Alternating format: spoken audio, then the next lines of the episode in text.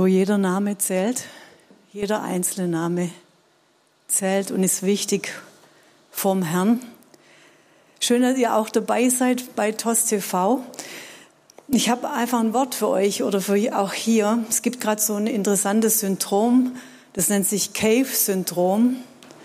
Das heißt eine Angst, in die Normalität zurückzugehen nach Corona, eine Angst wieder in das normale Leben zu kommen. Und ich hatte einen Eindruck auch für euch, die ihr lieber auf dem Sofa am Bildschirm sitzt, anstatt rauszugehen. Der Herr ruft euch richtig raus aus so einem Höhlendasein. Und es gibt so eine Sorge über die Rückkehr ins normale Leben. Und wenn das vielleicht bei dir ist heute, dann möchte der Herr dich heute richtig rausholen und darf befreien. Vielleicht hast du das Gefühl, dass du seit Corona wie stecken geblieben bist. Und es kann gut sein, dass auch diese Predigt dir dabei hilft, wirklich wieder rauszukommen und in, in Zustand zu kommen, den der Herr für dich hat. So, ich möchte von einem Mann erzählen, die Geschichte von Kalebs. Ich möchte von hinten beginnen, nicht vom Anfang, sondern ich möchte hinten starten. Dann dröseln wir das so ein bisschen auf, seine Geschichte, weil die mich sehr beeindruckt hat und der Herr einiges darüber reden möchte. So, wir lesen Josua 14. Ich lese mal die Verse 10 bis 15. Nun hat mich der Herr tatsächlich am Leben erhalten, wie er es versprochen hat. 45 Jahre sind vergangen, seit der Herr dies zu Mose gesagt hat. In dieser langen Zeit sind wir Israeliten in der Wüste umhergezogen. Heute bin ich 85 Jahre alt und noch genauso stark wie damals als Kundschafter. Ich habe die gleiche Kraft und kann immer noch kämpfen und Kriegszüge unternehmen teile mir das Bergland zu, das der Herr mir damals versprochen hat. Du weißt doch, du weißt, dass dort Anakiter in großen Städten leben, die sie zu Festungen ausgebaut haben. Vielleicht wird der Herr mir helfen, sie zu vertreiben, wie er es zugesagt hat. Da segnete Josua Kaleb, den Sohn von Jephune, und erklärte Hebron zu seinem Besitz.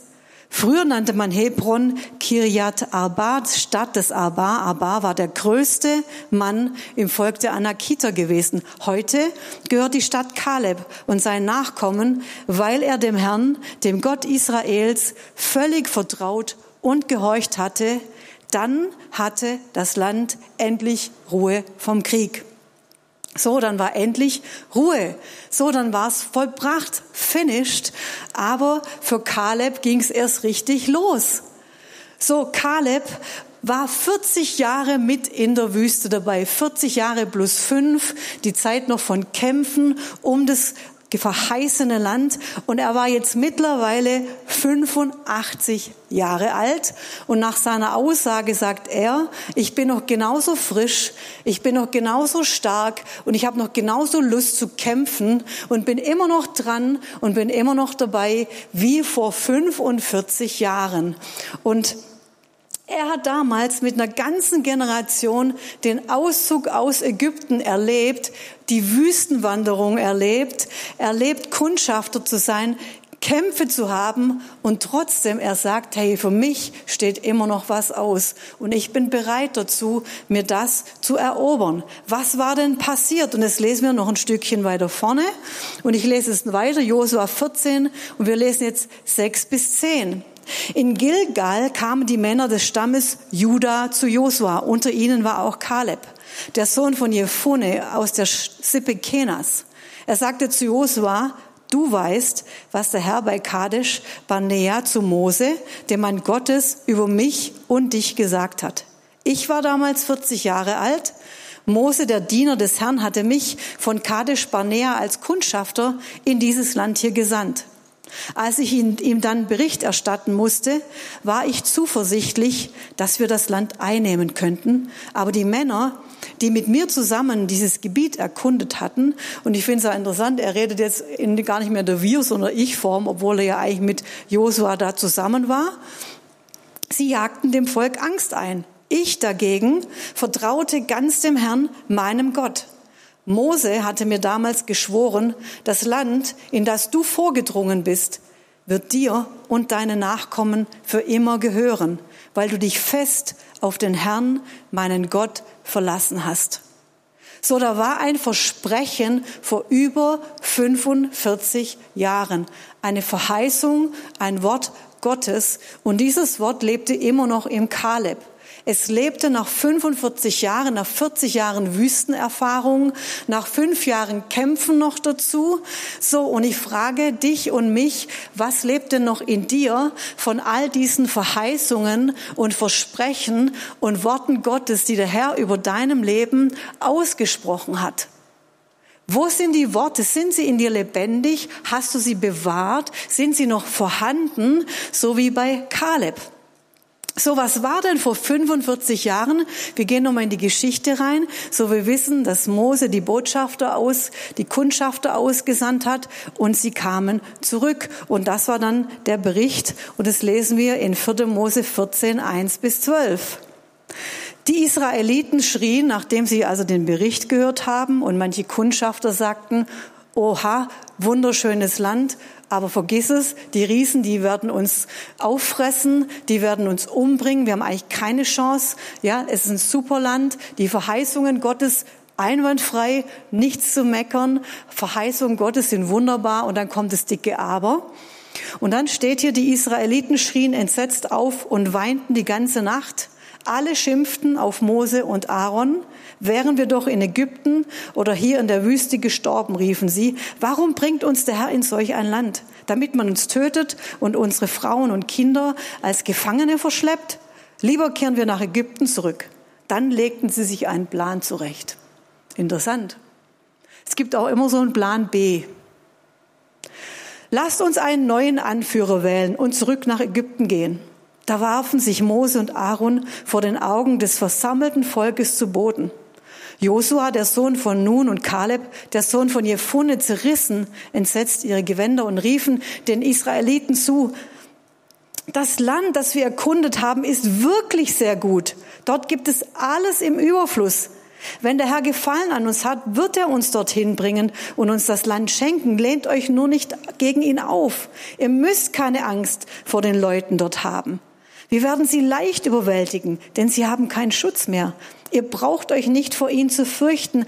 Der Herr ist auf unserer Seite. Aber die Israeliten schrien, steinigt sie. Steinigt sie. Da erschien der Herr in seiner Herrlichkeit am heiligen Zelt, so dass alle es sehen konnten. Er sprach zu Mose, dieses Volk hört nicht auf, mich zu beleidigen. Wie viele Wunder habe ich vor ihren Augen getan und sie vertrauen mir immer noch nicht. Doch damit ist jetzt Schluss. Denn ich werde sie durch eine Seuche ausrotten. An ihrer Stelle will ich deine Nachkommen zu einem Volk machen, das größer und mächtiger ist als sie. Müssen wir noch mal was lesen, 4. Mose 14, 21 bis 24, weil ich möchte, dass ihr noch mal versteht, was eigentlich mit Kaleb los war. So, und jetzt redet Kaleb, lese über Kaleb. Doch aber, so wahr ich lebe, soll von der Herrlichkeit des Herrn erfüllt werden die ganze Erde.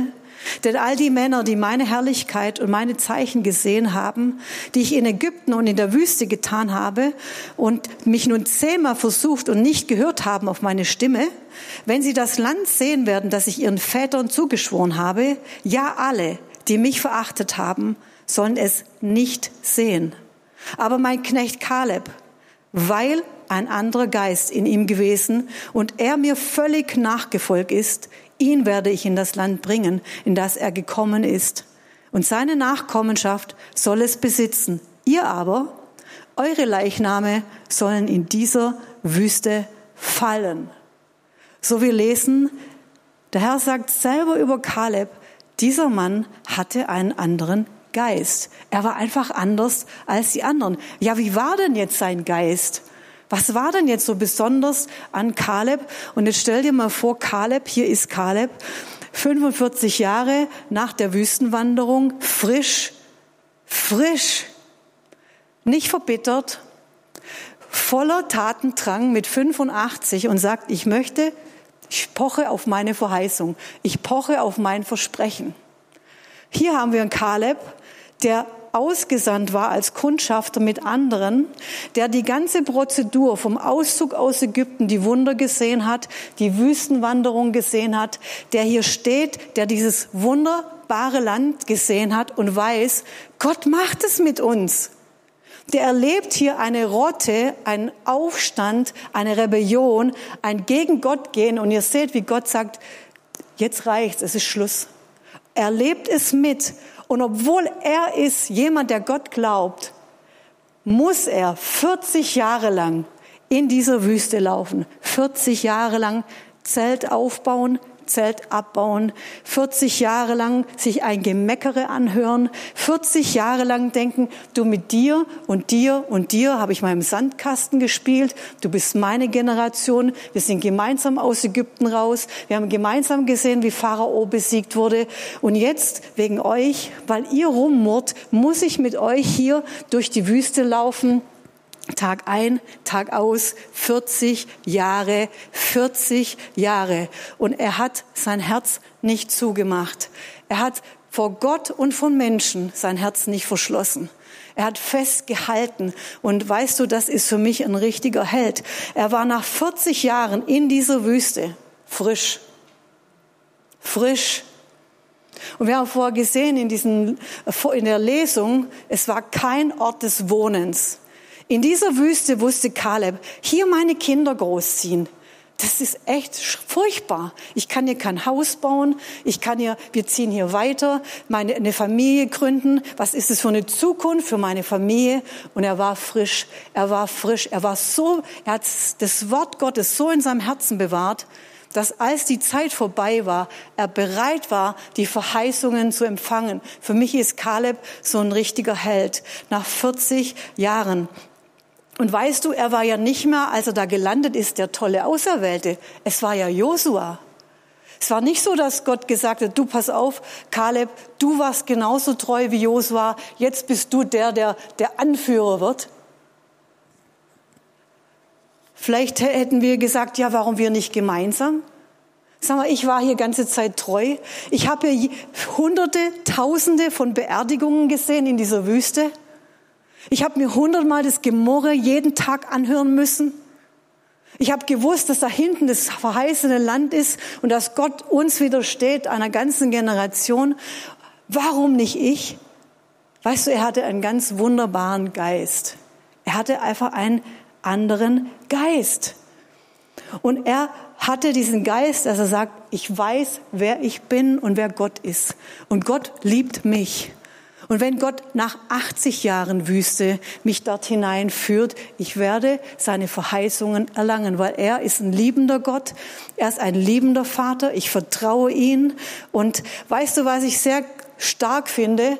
Als in dieser Situation, als er zu Josua kommt und sagt, du gib mir bitte das Land, da war die Verteilung schon mitten im Gange. Weißt du, der kam nicht, pass auf, Josua, wenn wir jetzt darüber gehen, ich bekomme natürlich schon mal den Ehrentitel. Ich werde natürlich der Ehrenbürger des neuen Landes Kaleb. Nee, da war schon alles am Gange. Und er kommt mit seinem Stamm und sagt, Josua, ich möchte dich noch mal erinnern. Weißt du, wie demütig der Mensch ist? Weißt du, wie weißt du warum? Weil er weiß, Gott wird ihn hochheben. Das macht kein Josua, das macht nicht das, der, die Gunst von Menschen. Gott hat über dieses Stück Land gesprochen. Und dieses Stück Land möchte ich mir erobern. Da war überall Frieden und er hatte immer noch Lust zu kämpfen. Er war noch nicht, oh ja, jetzt bin ich aber 85, jetzt kommt die Rente. Nein, er hat gesagt, ich möchte die Verheißungen haben. Ich bin frisch.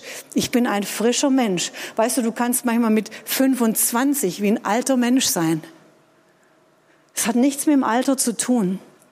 Es war eine Frische in ihm. Er war auch nicht minderwertig, dass er gesagt, oh nein, jetzt hat der Herr den Josua genommen. Wahrscheinlich mag er mich jetzt nicht mehr so. Wahrscheinlich bin ich jetzt wieder aus der Gnade gefallen. Vielleicht hätten wir das gesagt. Wir haben das gehört, das Zeugnis über diesen stolzen oder minderwertigen schwäbischen Geist. Nein, hat er nicht gemacht. Sondern er wusste, der Herr hat mich nicht vergessen und er mag mich auch in der Wüste.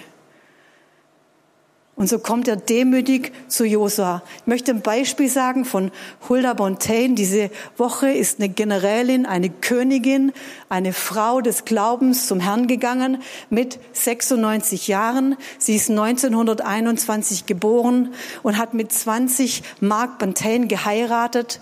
In ihren ersten Jahren, zehn Jahre, haben sie aus dem Koffer gelebt. Sie sind durch Nordamerika gezogen, waren Wanderprediger, haben das Evangelium verkündigt, aus dem Auto raus, leben aus dem Auto. 1954 ein Jahr war ihre erste, die Tochter alt, die Geburt ihrer Tochter, gehen sie nach Kalkutta, Indien. Kein schöner Ort, um Kind großzuziehen. Es war so der Friedhof der Missionare. Und geplant war ein Jahr dort zu bleiben und dann weiterzuziehen und aus diesem Jahr wurde der Rest ihres Lebens. 1989 starb ihr Mann im Alter von 64 Jahren und Hulda sagt, sie stand da mit einem riesigen, mit einer riesigen Missionsgesellschaft, mit einem Werk, das sie aufgebaut hatten. Sie hatten äh, ries, viele Kirchen gegründet, Gemeinden gegründet, Grundschulen, Hochschulen, Berufsschulen, 200 äh, Kinderheime, Ernährungsprogramme, äh, Krankenhäuser, wo jetzt 2,2 Millionen Menschen versorgt werden. So und bis zu ihrem Tod, bis zum Schluss ist Hulda in, im Saft und in der Frische, sage ich mal, und schreibt Briefe und Mails und reist um die Welt, um andere zu inspirieren. Und noch sechs Wochen vor ihrem Tod, vor ihrem friedlichen Tod von 96, war sie Gast bei einer Spendenaktion, weil sie für die Ärmsten der Armen dort Geld sammeln wollte und die und äh, ihre Geschichte erzählt hat. Und sie war oft hier bei uns zu Gast und, und als Sprecherin und, und sie erzählte uns, wie es war, als ihr Mann starb und wie sie vor einer riesigen Aufgabe stand, die bisher vor allem ihr Mann Mark geleistet hatte. Und sie sagte, Gott, ich kann das nicht. Ich schaffe das nicht. Wie soll ich das tun? Er ist er ist, er ist nicht mehr da. Er war der Kopf, er war der, der das gemacht hat. Und der Herr sagte zu ihr nur einige Sachen. Er sagte, hier, schau deine Hand an und zähl die Finger. Und jeder Finger steht für ein Wort. Du tust es für Jesus. Just do it for him. Tu's einfach für ihn. Und dann sagte der Herr zu ihr, nimm immer einen Tag nach dem anderen. Schau nicht da hinten hin, nimm einen Tag. Weißt du, Kaleb, ich glaube, er hat immer einen Tag nach dem anderen genommen. Einfach ein Tag nach dem anderen. Einfach ein Tag nach dem anderen. Und, und es sagte Gott zu Hulda und ein Satz lebte in ihr, habe ich in ihrer Biografie gelesen. Da steht einfach, keep pressing on. Mach einfach weiter. Das hat sie ausgezeichnet, weiterzumachen. Da war ein anderer Geist. Weißt du, viele sind berufen, wenige auserwählt. Wir hören das immer. Ja, da waren viele berufen, aus Ägypten rauszukommen. Viele berufen, ins verheißene Land zu kommen.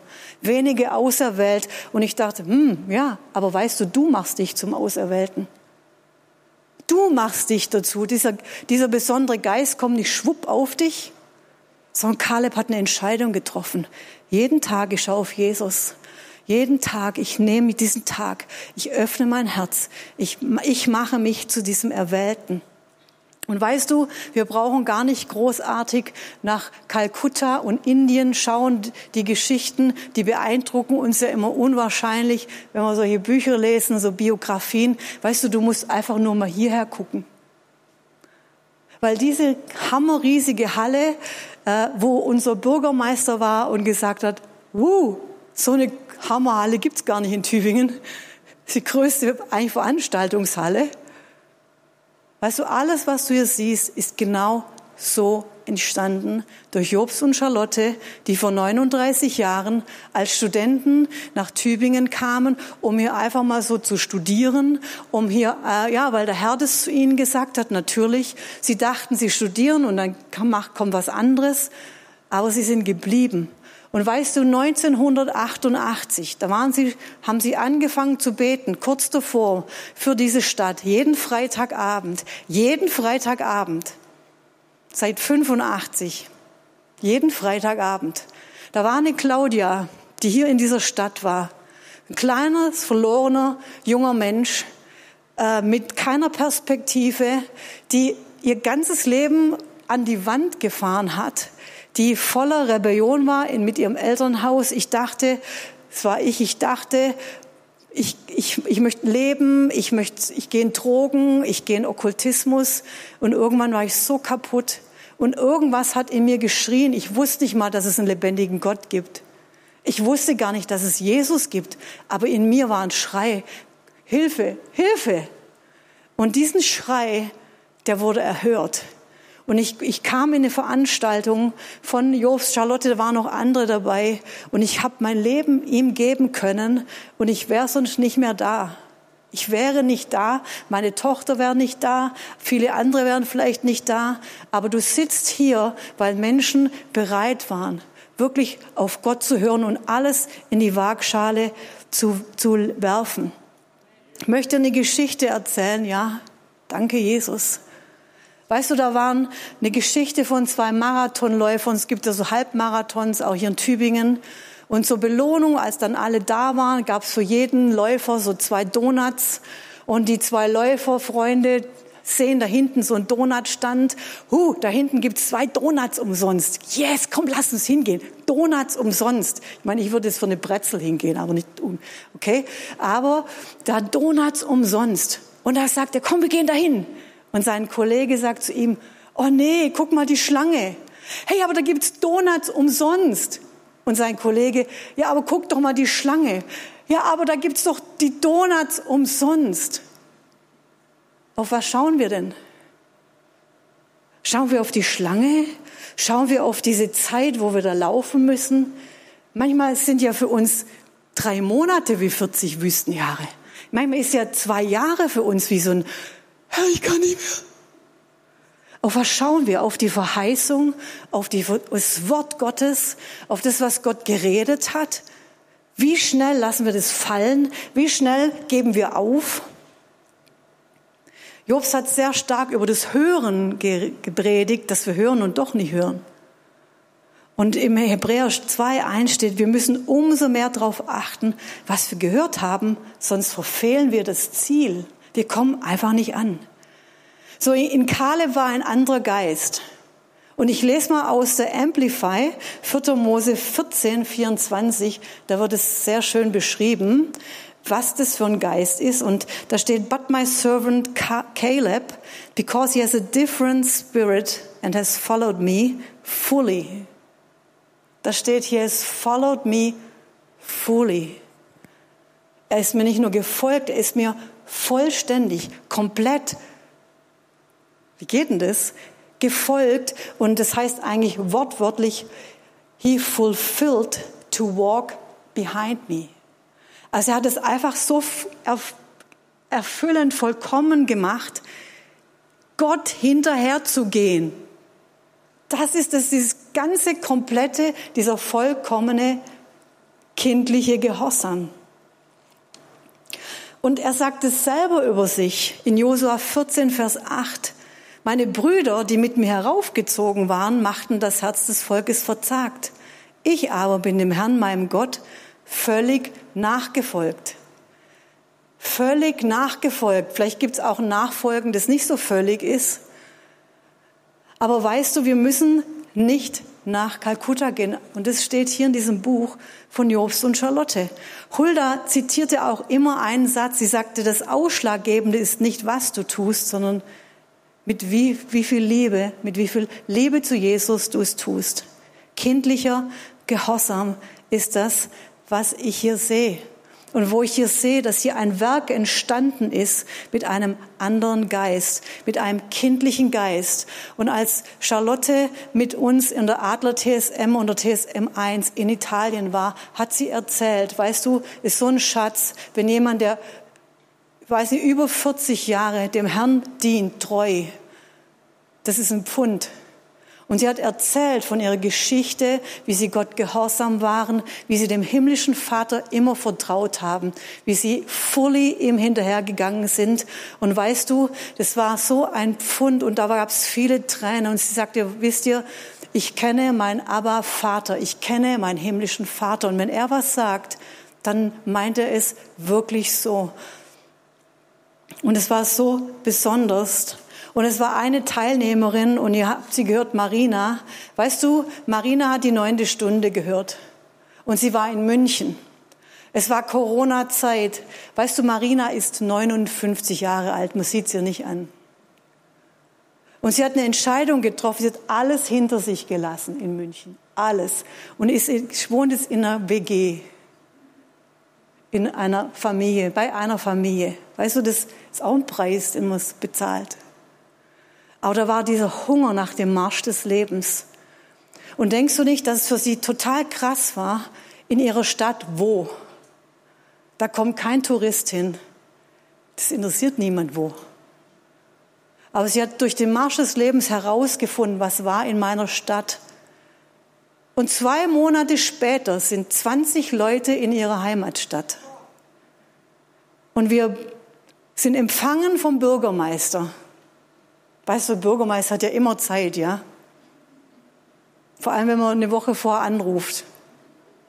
Ich möchte sagen, so macht Gott die Tür auf, wenn man ihm fully hinterher rennt, gänzlich hinterhergeht. Und er macht die Tür auf und wir stehen in ihrem Heimatort, an diesem schrecklichen, in dieser schrecklichen Villa, wo so viele Juden zusammengetrieben wurden. Und ich sage, das war das erste Mal an diesem Ort, dass dort Buße stattgefunden hat. Und ich möchte sagen, der Himmel war offen.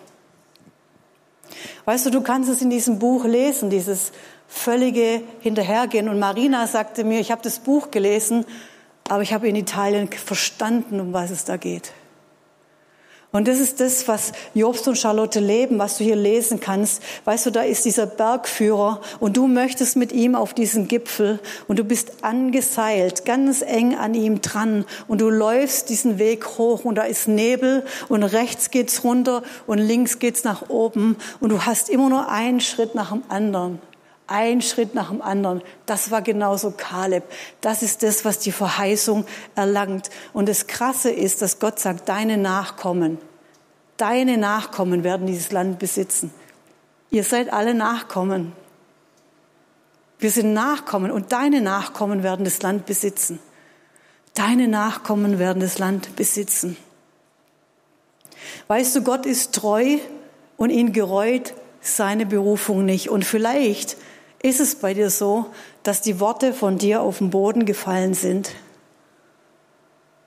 Ja, vielleicht ist es so, dass du dich fühlst wie dieser Kaleb, der jetzt schon ewig lang in der Wüste gelaufen ist und du hattest vielleicht mal eine Vision und du hattest mal ein Reden, was Gott vorbereitet hat mit dir, aus ist dir irgendwie in deinem Alltag Kinder kriegen, Häuschen bauen, die Sorge des Lebens, was Jobs vorher gesagt hat, Sorgen, verloren gegangen. Weißt du, was der Herr sagt? Dann nimm es doch wieder. Dann nimm es wieder und geh weiter. Es gibt immer eine Möglichkeit, wieder alles in die Waagschale reinzuwerfen, wieder alles zu tun. Vielleicht denkst du, der Zug ist abgefahren. Vielleicht ihr in TOS TV denkt, irgendwie ist mein Zug abgefahren. Ich möchte sagen, du kannst einfach den Faden wieder aufnehmen. Du kannst wieder weitergehen. Vielleicht bist du so ein junger Kaleb und denkst, Wüste, Wüste, Wüste, Wüste. Und manchmal ist ja bei uns so, wenn wir jünger sind, dann ist ja für uns ein Jahr, das fühlt sich an wie 30 Jahre. Und ich bin Sozialpädagogin und ich habe in, einer, äh, in, einer, äh, in einem Schülerhort den geleitet. Und damals, ich habe so einen Hunger gehabt, dass Gott mein Leben gebraucht. Und ich war am Beten, Herr, und gebrauch mich und ich möchte Erweckung sehen. Und da gab der Herr mir so ein ganz starkes Wort an, an Silvester. Und er sagte zu mir, bleib im Land und tue, übe Treue. Toll, super Wort. Ich hätte ja lieber gehört, was der Herr alles Tolles mit mir vorhat. Bleib im Land, übe Treue. Und es sagt der Herr zu dir. Vielleicht denkst du, oh, wie lang noch, wie lang noch? Der Herr sagt, bleib im Land, üb Treue. Bleib im Land und halt die Verheißung fest.